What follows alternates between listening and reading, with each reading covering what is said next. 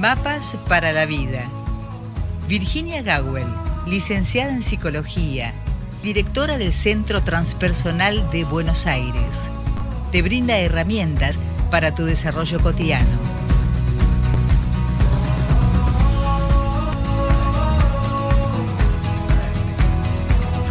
Como cada martes y como cada semana nos encontramos en este, en este espacio eh, que bueno ocupa la licenciada Virginia Gawel, que además es directora del Centro Transpersonal de, Buenos Aires. Y ella seguramente en algún momento nos, eh, nos contará eh, por qué esto de transpersonal, que lo ha dicho varias veces, pero hay algunos que todavía quizás no comprenda cuál es la razón. Así que aquí estamos con Vir para tratar una temática planteada por Rosana. Buen día, Virginia. Buen día, Rosita, corazón. Qué lindo encontrarnos. La verdad que sí. Te brilla el sol en este momento. Brilla el sol. Es, un día frío y nublado, como corresponde al invierno. Pero brilla el sol acá adentro, al menos. Y por lo menos hay que generarlo. Hay, hay que generarlo. Es decir, que cuando hay, cuando el, cuando el mundo está frío, nuestro deber es arder más o menos así. Eh, y está bueno esto que decías recién, ¿no? Básicamente la psicología transpersonal, si bien vamos a ir al tema que del, día de hoy, eh, la psicología transpersonal lo que hace es reunir antiguas psicologías de Oriente con la mirada de Occidente. Y en Oriente se desarrolló básicamente en monasterios, pero hay, son prácticas y conceptos que tienen 2.500 a 5.000 años de antigüedad que se, se conocen en Occidente primero a través del yoga, por ejemplo, pero detrás de cuando decimos taoísmo, budismo zen, budismo tibetano, yoga y demás, detrás de todo eso hay psicología. Así que esa psicología se llama transpersonal y abarca la espiritualidad como algo saludable en el ser humano que trasciende lo religioso. O sea, búsqueda de sentido y el ejercicio de valores eh, tales como el altruismo, la veracidad, la confiabilidad, etcétera, etcétera, el cultivo de esos valores para volvernos personas eh, justamente de valor eh, para el mundo y para nosotros mismos. Así que bueno, en, líneas generales de eso se trata. Yo en las universidades, Rosita, pongo la primera diapositiva en la cara de Freud eh, y parece que todo hubiera empezado cuando Freud aparece, pero AF eh, antes de Freud, hay, hay, psicología y cuando explico que hay 2.500 a 5.000 años, los chicos ponen, se ponen blancos. ¿Cuándo vamos a aprender eso? ¿Por qué no nos avisaron antes? Eh, entonces, en general, se estudia de posgrado hoy en día. Y en algunas universidades eh, ya está sembrada la semilla. Así que bueno, de eso se trata. Y, hoy tenemos una gran pregunta. Perdón, quiero avisar a todos que esta vez eh, tal como prometo en los cursos online, hay veces en que, bueno, los cursos online los hacemos hace 17 años, o sea, no es ahora de tiempo de pandemia. Entonces, eh, hay veces en que me mandan preguntas para las clases que son tan como para hablar 40 minutos de eso, que digo, bueno, les respondo, en vez de en la clase online, les respondo por radio. Entonces, Rosana es alumna del curso actual eh, de, de, este, ahora septiembre del 2020, eh, e hizo esta pregunta que creo que, muchos se van a sentir identificados con ella. ¿Cuál es el límite entre el dar, el ponerse en el lugar del otro, tener empatía, ser solidario, altruista, estar atentos a quienes sufren y nos necesitan y nuestras propias necesidades o sentimientos? Porque no siempre estoy para los demás, no siempre tengo ganas de asistir, no siempre tengo fuerzas o energía para sostener a otros. Esa es la pregunta.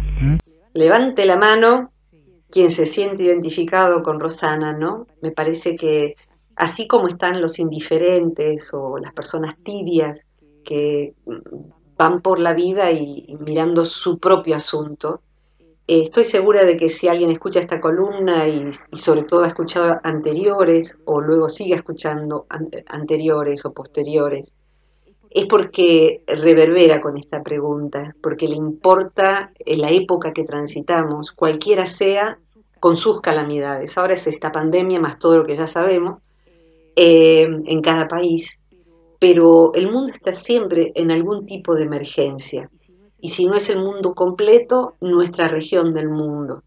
eh, y cada persona que tiene sensibilidad mira a cierto sector de vulnerables.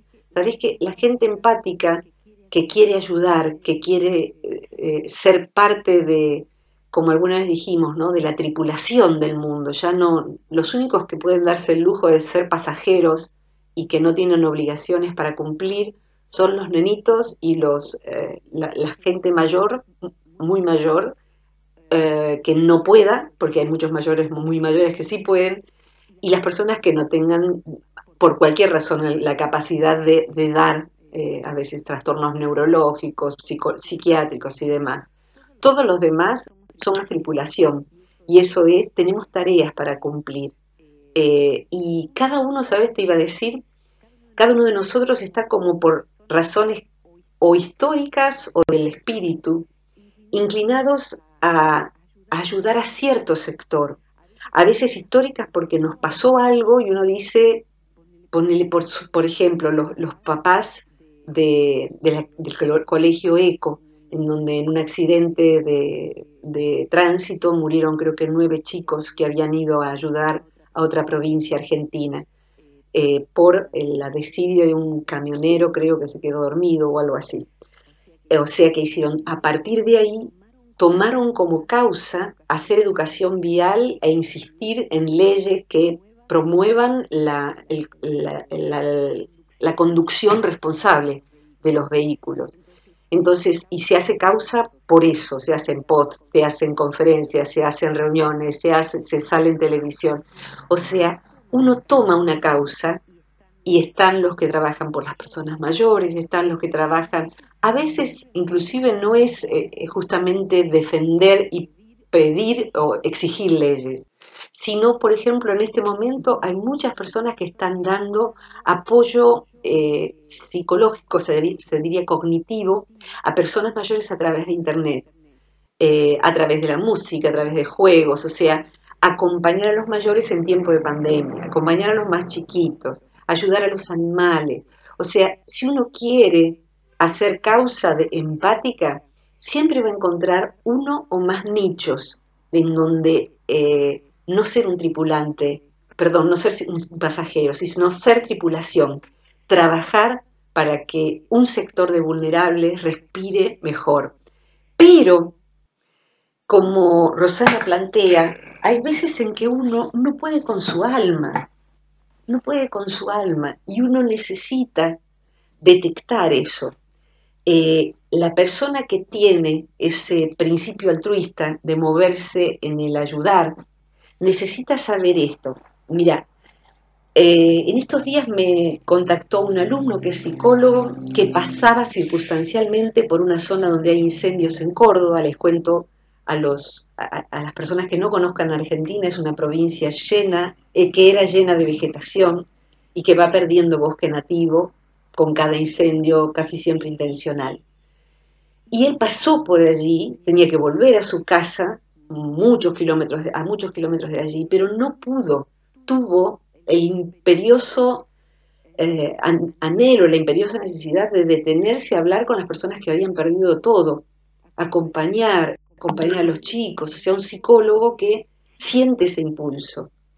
Pero en un momento dijo, tengo que volver a casa, no puedo más, no puedo más, necesito ir a casa, estar con mi familia, recargar energía y volver con algo más organizado, porque a lo mejor puedo reunir a otros psicólogos, porque a lo mejor puedo, eh, no sé, mover resortes de la salud que marque el Estado, que el Estado puede ofrecer. O sea, me refugio en mi vida personal, descanso y desde allí veo si la mejor estrategia es esta o hay otra cosa que yo pueda hacer. Por ejemplo, convocar a colegas o voluntarios y que en vez de ser yo yendo de casa, de refugio en refugio donde estaban las personas, seamos muchos, o sea, organizarnos para ayudar.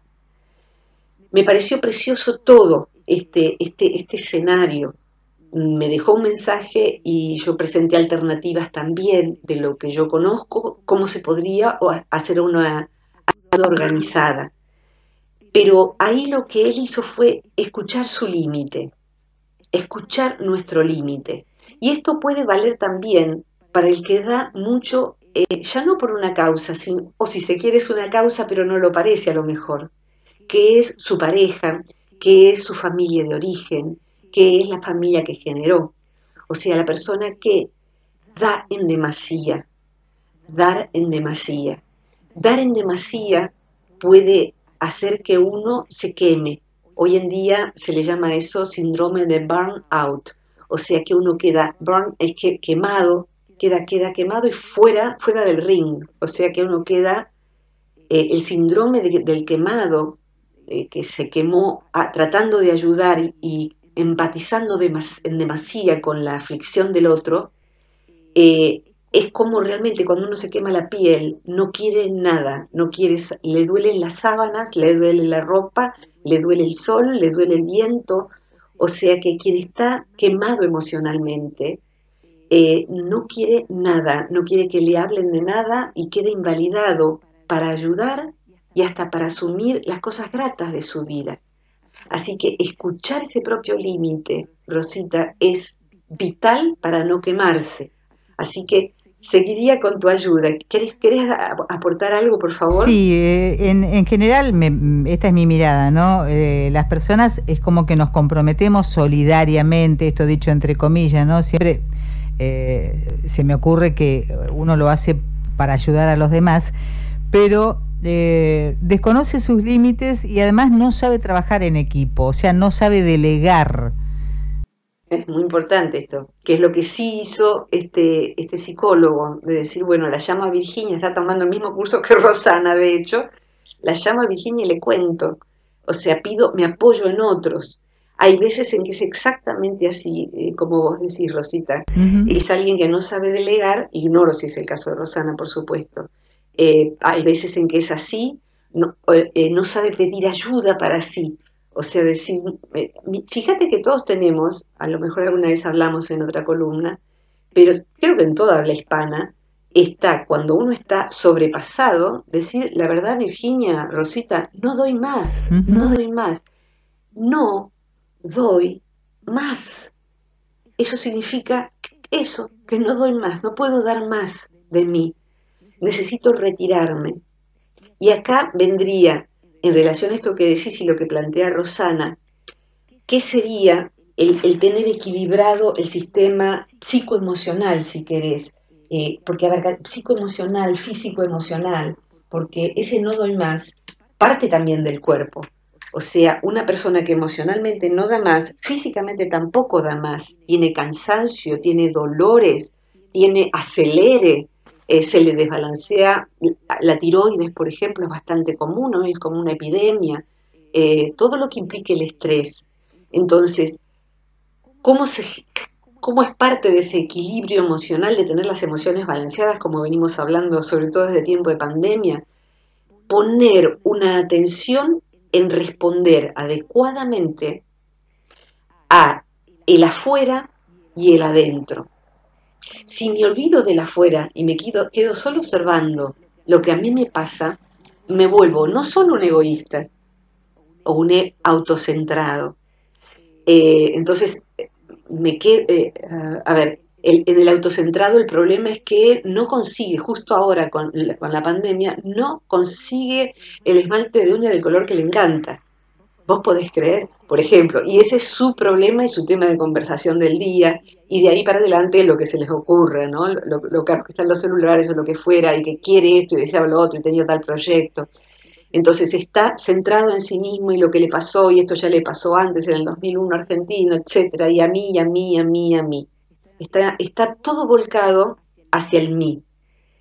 El caso que presenta Rosana está todo volcado hacia los otros, entonces, en los dos casos, si estamos volcados hacia los otros, va a haber un desgaste del que estamos hablando, un síndrome del quemado eh, y una claudicación se llama del ayudador, del que asiste. Claudicar es no doy más, o sea que queda fuera de juego y puede ser eh, grave, puede remontar mucho tiempo el salir de ese estado. Es un tema médico y psicológico muy serio el de quedar quemado. Entonces, el que está muy volcado hacia los demás necesita escucharse su propio límite. Hasta esta hora pude, ahora no contesto. Ahora el teléfono lo apago. Ahora no miro mails, ahora voy a mirar una película, ahora voy a comer. El que está volcado hacia afuera, imaginemos un círculo para que sea más fácil. Eh, en ese círculo, hacia la izquierda, quien, tiene muchos puntos hacia la izquierda, eh, imaginemos que hubiera, no sé, 12 puntos y los 12 cositos, los 12 porotos eh, están a la izquierda. ese es el que está en yo, yo, yo, en mí, porque a mí me pasa, etc. Esa persona se cura saliendo a ayudar, se cura escuchando a los mayores de su familia, pegándole una llamadita a cada uno, se, cura de la enfermedad del yo-yo y de quejarse y de sentirse que es el que más sufre de todos, etcétera, dando, inclusive dando belleza, dando, no sé, leyendo cuentos para los más chiquitos y mandándolos por WhatsApp, por ejemplo. Y eso lo va sacando de ese autocentramiento no saludable. Lo otro es, si no, hipocondría, me duele acá, tendré coronavirus, estoy perdiendo el olfato, y, huele al perro, y huele el esmalte de uña, ah, no, huele, huele, tengo, tiene, tiene olor mi perro, no, no, entonces no tengo coronavirus, lo que debo tener seguramente es toda la, lista de enfermedades. ¿Por qué? Porque yo, yo, yo, yo siento, me pasa, yo. Esa persona que tiene todo a la izquierda necesita poner algunas, eh, algunas fichas hacia la derecha y quien tiene demasiadas fichas a la derecha necesita mirar hacia adentro. ¿Puedo yo entonces pasar algunas fichas hacia yo, el que está demasiado en los otros? Y esto va para cualquier persona y los otros pueden ser los hijos, los vecinos, las causas a las que uno apoya. Eh, esto significa que el equilibrio está, y con esto redondeo y te voy a pedir ayuda, por favor, en tener una, sana distribución en atender a las necesidades de los demás, la derecha, adaptarme a ella, a ellas, o sea que alguien querido necesita silencio en este momento. Alguien de, mi, de mi cuadra necesita comer y yo puedo preparar un plato de comida de más y decir, si usted no se ofende, yo le voy a traer todos los días, porque un plato de más no tengo problema en hacerlo. Entonces, me adapto a la afuera, eh, me, me corro de una necesidad mía para darla a la afuera, que es lo que le pasa a Rosana, solo que posiblemente está sobreadaptada a las necesidades de la afuera, por eso nada más. Pero también me tengo que adaptar a mis propias necesidades. Y ahí tengo que decir, hoy no puedo, hoy necesito ayuda, hoy no puedo yo, pero pregúntale a fulano, o le pregunto a fulanita, menganita, si puede eh, suplantarme. Esta vez no puedo, necesito tomarme una semana para mí. Entonces, me adapto, eh, hay una doble adaptación. Me adapto a la afuera porque necesita de mí, y está bien que así sea, en cierto grado, y me adapto a mis propias necesidades porque no tenerlas en cuenta va a traer perjuicio. Entonces, oscilamos saludablemente a lo largo de un día entre esas dos necesidades, la necesidad de la afuera, la necesidad de la adentro. Más o menos así sería el equilibrio, el balance emocional. Rosita. Hay una, hay una cuestión que me parece que en, nosotros, eh, en nosotras las personas, está muy enraizada y es el miedo, o sea, cómo vencer el miedo a decir que no. Ya. Sin sentirnos culpables, obviamente. Interesante eso. ¿Mm? ¿Querés que vaya ahora o después de la pausa? No, no, luego, luego. Dale, dale, me parece central. Dale, claro, claro que sí. Ahí está. Ahí te espero.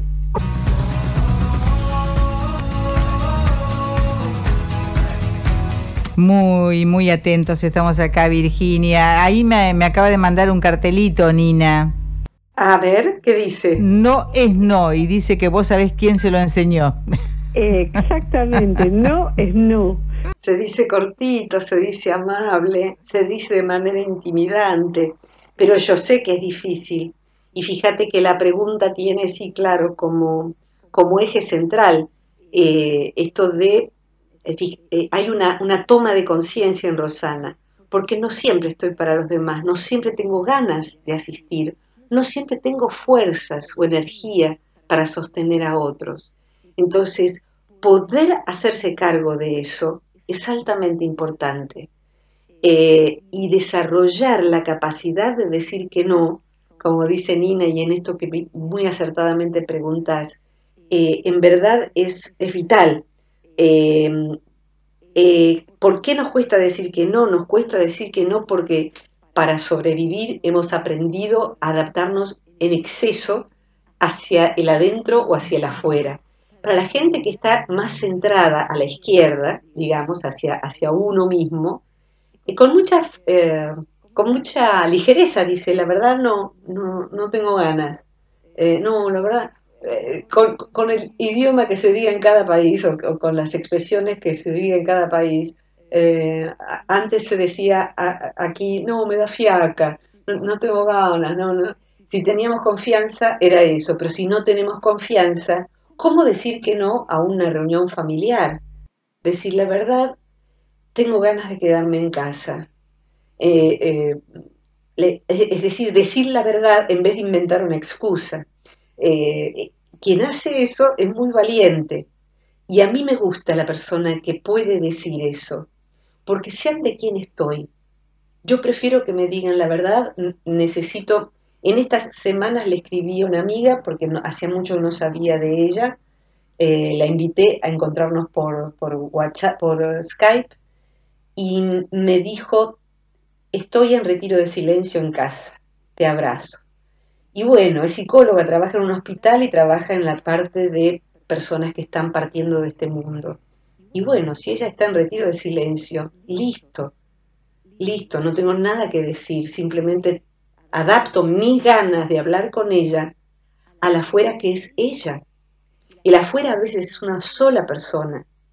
En el caso de Rosana, Rosana es el afuera de un montón de gente posiblemente que le está demandando, que le está pidiendo, que quiere colgarse de ella, sostener. Supongamos que Rosana diga, se vea como una persona fuerte y que sostiene a otros. Entonces, decir ahora no doy más, es necesario tener una última fortaleza, pero es una fortaleza eh, que uno ejerce para honrar la propia vida, que es decir, no, no, la verdad no puedo más, me duele el cuerpo, estoy muy cansada, eh, estoy abrumada, eh, me siento desbordada. Hoy creo que es una de las enseñanzas que la pandemia nos deja. Yo creo que más gente está siendo sincera, en relación a decir no puedo, no me da el cuero, decimos en Argentina. No, no me da el cuero, no me da el cuerpo siquiera. No tengo energía. O sea, muchas personas que están trabajando bajo, condiciones de estrés o, justamente no pudiendo trabajar bajo condiciones de estrés. Eh, y ahí quisiera resaltar las personas, y voy a permitirme incluirme en el grupo, eh, y después vos verás, pero por ahora hablo de mí, me incluyo en el grupo, de las personas sobredemandadas. En mi caso no pasa con mi familia, por ejemplo, pero sí eh, en mi celular da la impresión de que no hay horarios ni fines de semana ni nada. Es como que puede haber alguien, yo miro todo porque, porque puede haber alguien que se está muriendo literalmente y pide ayuda, o alguien que, a quien se le está muriendo alguien, o cualquier otra cosa realmente de emergencia. Y otras personas me dejan mensajes absolutamente em, no vitales, que uno podría decir, dejemos descansar a esta mujer el domingo, por ejemplo. Eh, y es como una vez Irene, mi querida hermana amiga, que ya no está en este plano, me dijo, vos generás la impresión de estar siempre y que fueras incorpórea, que no tuvieras cuerpo ni necesidades. Entonces, como que no importa, cuando uno necesite, deja un mensaje y vos vas a estar. Bueno, cuidado con generar esa impresión, porque a lo mejor esto no, lo cuento de mí por si le pasa a Rosana o le pasa a otras personas. Los otros tienen que saber, yo por ahora no contesto ningún mensaje y si, si contesto el lunes un mensaje no urgente que me hayan dejado un domingo, digo, los domingos yo descanso los domingos procuro no mirar el celular. Entonces, eso necesitamos nosotros observar si hay alguien en nuestra cercanía que dé la impresión de ser el más fuerte, la persona a la que todo el mundo le pide cosas, la persona que parece que se aguanta todo, la persona que tiene la palabra justa, le sobra tiempo, ya que estás, podrías conseguirme esto o lo otro y traerme lo de más allá. Eh, y como siempre dice que sí, un día se derrumba, un día se derrumba emocionalmente o, lo más común, físicamente. Y un día, si lo que le pasa es el síndrome del quemado, se derrumba eh, seriamente y le cuesta salir. El, burnout se escribe B larga U, R de Raúl, N de Noemí y separado O de Oscar, U de uva y eh, T de Teresa. Burnout o síndrome del quemado, cuando eso acontece por sobreuso de la propia persona, eh, donde uno no pudo poner límites, no pudo decir no es no, eh, esa persona puede entrar en una feroz depresión que puede expresarse con un desgano absoluto de todo, con que no le guste nada de lo que antes le gustaba, no le interesa esa película, no le interesa ver a nadie ni escuchar a nadie, el hobby que practicaba, le gustaba cultivar sus plantitas o le gustaba jugar al ajedrez, no tiene ganas de eso tampoco. Gastó todas sus reservas psíquicas y físicas y va a necesitar ayuda terapéutica y seguramente médica, porque genera una suerte de depresión y una desesperanza, una visión de un mundo patético. ¿Por qué? Porque se fumó los cigarros de todos los que le rodeaban y no se dio cuenta en qué momento tenía que decir que no.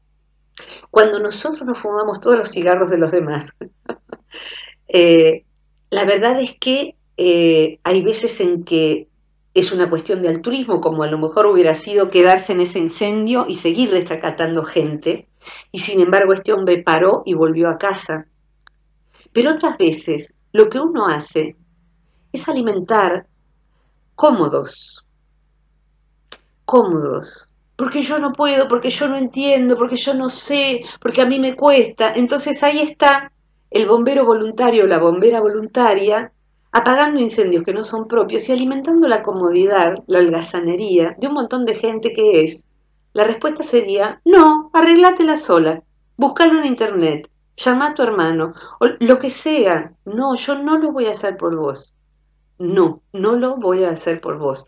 Hay que detectar a quienes les pase lo que le pasa a Rosana, no sé si también a Rosana, quienes eh, quieren que uno los sostenga, como dice ella, porque se tendrían que sostener a ellos mismos, pero se han puesto en una situación de yo no puedo, yo no sé, por favor, haceme UPA. UPA en Argentina es cargame en tu falda, en tu regazo, dame la mamadera. Bueno, ya está grande, ocupate de tu vida, ocupate de tu vida, resolve tu economía, generar recursos, hacete el trámite vos, o sea, eso, saber a quién y cuándo decir que no.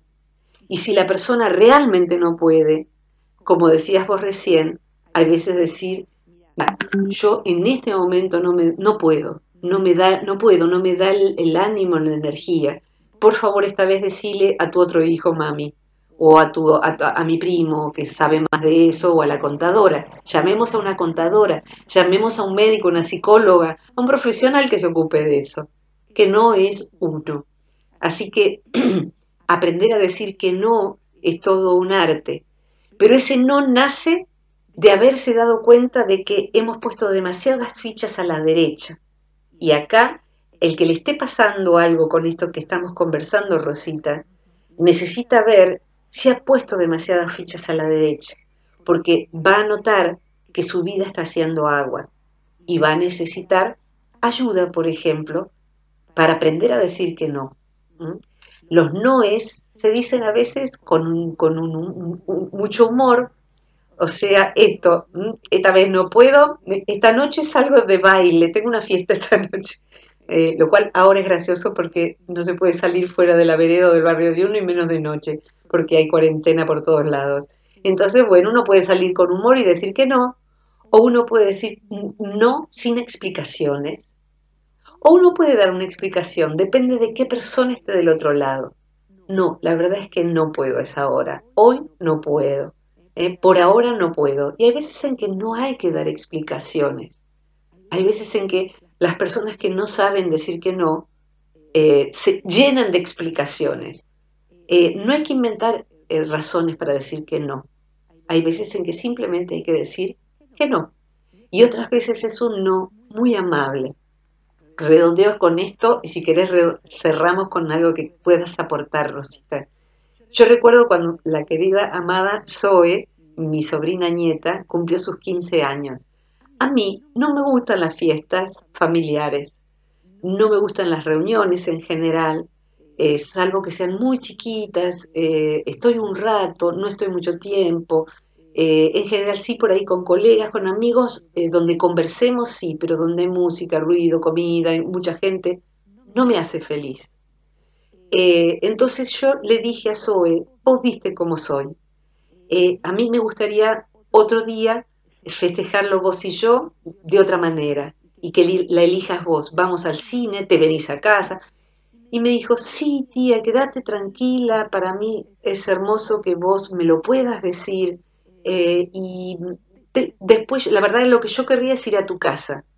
Y bueno, vino un día acá a casa y celebramos, se quedó a dormir y celebramos mirando una peli, celebramos haciendo otras cosas, conversando, leyendo. Entonces, esa chica, que su regalo preferido son los libros, por ejemplo, disfrutó muchísimo de su fiesta. Y yo disfruté muchísimo de que ella tomara mi no con tanta naturalidad. ¿Y qué pasa, Virginia, si se ofendiera? Eh, si se ofendiera, tendría su tiempo para evaluar la sinceridad de su tía abuela y apropiársela. Y más adelante decir, esto está bueno. O sea, yo también puedo decir que no a lo que no quiero o no puedo. Eso, eso es parte de mi regalo, mi sinceridad. Le estoy regalando a ella la posibilidad de que haga lo mismo alguna vez. Y si alguien se ofende y no me habla más, Virginia, si alguien se ofende y no me habla más, procuro acercarle esta información, le mando esta columna, que se yo, el audio de la columna. Y si alguien no acepta mi límite cuando le digo no doy más, y la verdad, yo prefiero que no esté en mi vida o que esté más lejos, tiene el trabajo de desofenderse o de quedarse a una distancia más grande de la que me hubiera gustado, pero no a costa de mi cuero y de mi salud, si no acepta ese límite. Rosita. Bueno, no todos piensan así, Virginia. Hay algunos que son muy demandantes. Es como el, mosquito con el caballo que vos solías este, contar. Uy sí. hemos hablado varias veces de los demandantes y los reclameros. Exactamente. bueno, de, de esa gente hay que alejarse. En principio, poner un límite claro y a lo mejor uno se puede quedar cerca en tanto que quede claro de conmigo no, a mí no, arreglátela. O sea que eso. Eh, hay, hay, una historia, me, gustaría cerrar esto, esta, eh, a lo mejor con esta historia. Yo la aprendí de, de alguien del que, de quien aprendí muchas cosas cuando yo era jovencita. No era buena persona, lo descubrí después, pero aún de esa mala persona, porque era mala persona, ni siquiera era poco buena, era malo, aprendí muchas cosas valiosas. Y este hombre decía, cuando yo era muy jovencita, cuando uno preguntaba cómo hago tal cosa, dónde consigo tal cosa, él decía mensaje a García. hace poco googleé mensaje a García. Parece que hay una historia, me parece que en México, tendrían que googlearla, no importa, da igual. Pareciera ser que es una historia de guerra, de, las guerras que tuvo nuestra América, eh, en donde eh, un general estaba desfalleciente, necesitaba hacer llegar un mensaje a García, un soldado se acerca, él le da el mensaje y le dice que lo lleve a García ese mensaje. García, les cuento a quienes estén en, cualquier otro lugar, es un apellido muy común en toda en, Hispanoamérica, en todo, el mundo hispanohablante. Entonces el mensaje era para García, pero no le dice que García, y se muere. Tiene mal gusto de morirse el general. Eh, a lo mejor estoy recreando la historia, pero más o menos era así y no importa mucho lo histórico. El punto es que el soldado se encuentra ante la responsabilidad de por sí mismo averiguar quién sería el García para quien diera el mensaje, porque el mensaje era vital para su patria. Entonces empieza a investigar entre los cercanos al general, ¿qué García podría ser? ¿Dónde estaría ese García? Luego, ¿cómo llegar a ese García? Y hace toda la logística para, por su propia cuenta y sin indicaciones, encontrar al García en cuestión y darle ese mensaje en el menor tiempo posible. Entonces, cuando alguien a mí se me acerca queriendo que yo, es asquerosa la metáfora, le mastique la comida y se la dé en la boca, ya masticada por mí, como hacen las palomas con sus pichones, a eso se le llama leche de paloma. La paloma mastica las semillas, las, las muele en su buche y los pichones la comen del buche de la paloma. Eh, o sea que no es tanto que le da la paloma, sino que el pichón mete su pico dentro del buche de la paloma y toma esa, esa comida predigerida. Yo no soy una paloma, no me pidan que me les mastique la comida, arreglátelas, lee el libro. Mensaje a García, busca la respuesta a esto, mensaje a García. Eh, y mucha gente me dice, ay, ¿tenés alguna columna que hayas hablado sobre el miedo a la soledad? Mira, mensaje a Google. Preguntale a Google, qué sé yo, la tengo que googlear igual que vos. ¿Por qué no pones Virginia Gao el miedo a la soledad? Eh, el otro día di una conferencia, no, perdón, subí una columna donde había un texto de Lichín donde decía que el hombre nimio es aquel que cultiva sus partes niñas y el hombre valioso el que cultiva sus partes valiosas. Y alguien pregunta, ¿qué significa niño? Y yo digo, ¿por qué no pone eso en Google en vez de preguntárselo a Virginia? ¿Por qué no agarra lo que antes sería un diccionario? ¿No le da vergüenza? A mí me daría vergüenza, porque está Google, preguntaré a Google y te va a decir que niño es intrascendente, sin valor, baratija, sin importancia.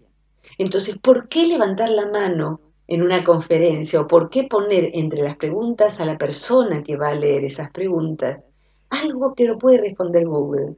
Y yo le dije, Google, mi respuesta fue Google. Esa fue toda mi respuesta, que es mensaje a García. Entonces tenemos que ver cuándo no solo reclamamos, sino pedimos y cargamos en Rosana, en Rosita, en Virginia, en La Chiqui, en Mario Luis Gawel, en toda la gente que nos rodea y que son todos serviciales, algo que podría valernos, valernos nosotros por nosotros mismos. Cuando somos gente que de pronto funciona de un modo cómodo ante alguien que es muy dador y resolvedor de problemas, llamémosle así. Más o menos eso, Rosita. Así que el que quiera busque mensaje a García y si no, directamente lo puede decir, mensaje a García, eh, mensaje a Google, eh, arreglátelas, arreglátelas, yo no sé si es una, una, expresión de todas las Américas y de España, arreglátelas es hacelo por tu cuenta, hacelo vos, no me pidas, no me cargues, búscalo vos. Ma, ¿dónde está el traje azul? Ma, las madres suelen ser así. ¿Dónde está la sal? ¿Dónde está donde estuvo siempre el corazón. No está. Mira, si llego a ir y, vos y está, eh, suele haber algún chiste por allí de alguien que imita a las, a las madres hispanoamericanas. Y la madre va y la sal está ahí, no la ves con tus ojos, pero por alguna razón el, que ya pasó de puber, porque tiene 35 años y vive con la mamá, dice, ma, ¿dónde está la sal? ¿Dónde está el pantalón azul? Arriba de la silla. No está. Te juro que sí, si llego ahí y lo veo.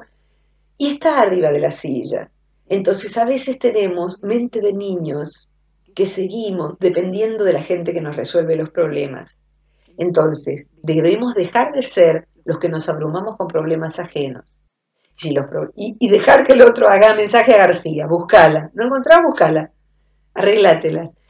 Y si afuera hay una necesidad real y profunda, como un incendio y un montón de gente quemada y animales quemados, saber hasta acá yo puedo, tengo que volver a casa, tengo que dormir, tengo que recuperar fuerzas para volver, tengo que pedir ayuda a gente especializada para volver a ayudar. Así que más o menos esto, Rosita querida. Bien, y si no, nos colgamos un cartelito adelante que diga no es no. No es no, exactamente, exactamente. No está no mal. Es no y darnos cuenta de que si no podemos decir que no. A veces necesitamos terapia. Yo, la verdad es que he tenido enormes dificultades, si vos lo sabés, y ha tenido consecuencias desastrosas en mi vida. No saber decir que no.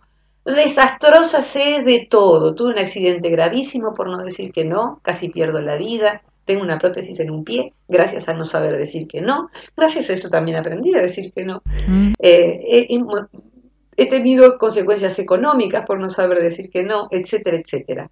Hoy, cuidadito todo el mundo, porque aprendí, aprendí. A veces, de todos modos, me falla el dispositivo y en ese momento mi terapeuta me salva. Por eso hay que hacer terapia cuando uno tiene problemas y cuando uno no los tiene.